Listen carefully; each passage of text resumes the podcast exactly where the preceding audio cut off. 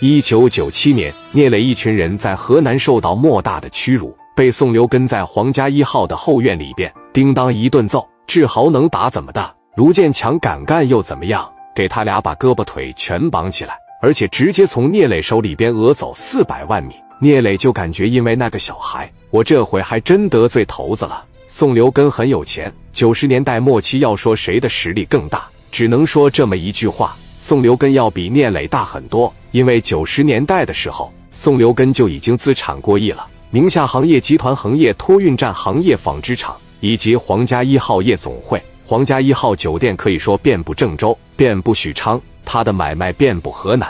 好多人说这个宋留根是郑州的黑帮教父，其实他的老家是河南许昌的。为什么说他是郑州的呀？因为他有几个比较挣钱的买卖是在郑州的。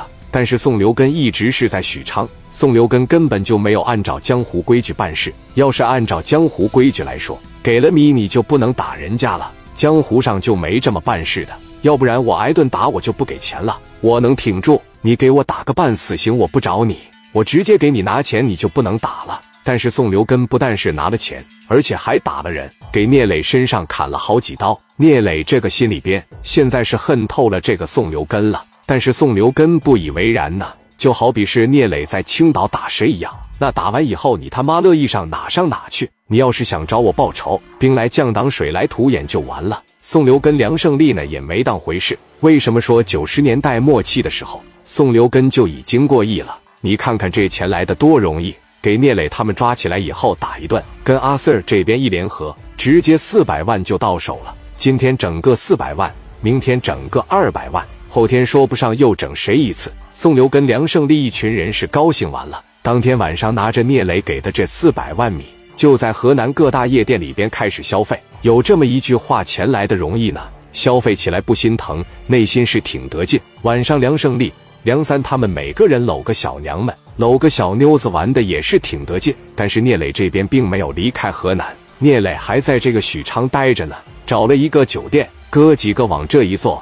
耷拉个脑袋，没有了昔日的光彩。那毕竟挨了一顿揍。志豪那么骄傲的一个人，在这耷拉个脑袋。操！要是没有阿 Sir 的情况下，哥，你信不信在这高速口，咱这四五十个跟他那一百来号人掐一下子，咱他妈未必干不过他。史殿林、刘毅、蒋元任浩这些能打的都说哥，你就说怎么办吧？你说这个事怎么干，咱就怎么干。咱要是这么的离开许昌，离开河南。我觉得咱都没脸回到山东了，这不他妈的成笑话了吗？这不成耻辱了吗？四百万米咕嘎一下就没了，聂磊也是揪心的肉疼。磊哥在这耷拉个脑袋也不吱声。王群力就说了：“哥呀，咱们必须得干他，把咱的钱双倍的让他拿回来，然后他砍咱两刀，咱就砍他四刀。但是现在唯独一点是啥呢？磊哥这边得面临着从青岛那边调兄弟。”四五十号人，你要是想在当地干一个社会大哥，基本上是不可能。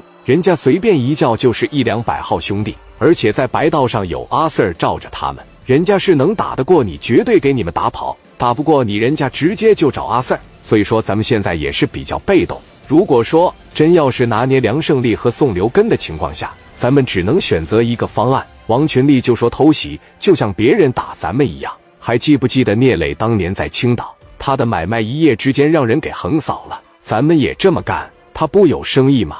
他不有买卖吗？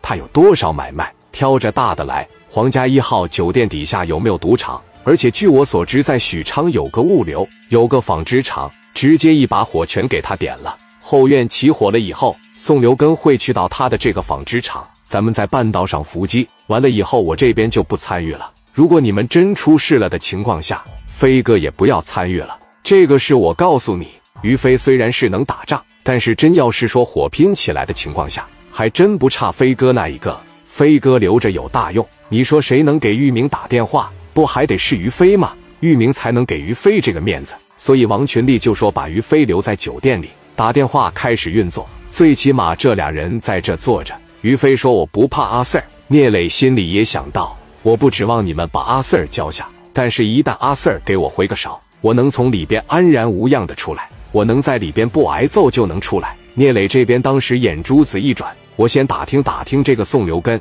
知己知彼方能百战不殆。我得问问这个宋留根是个什么人。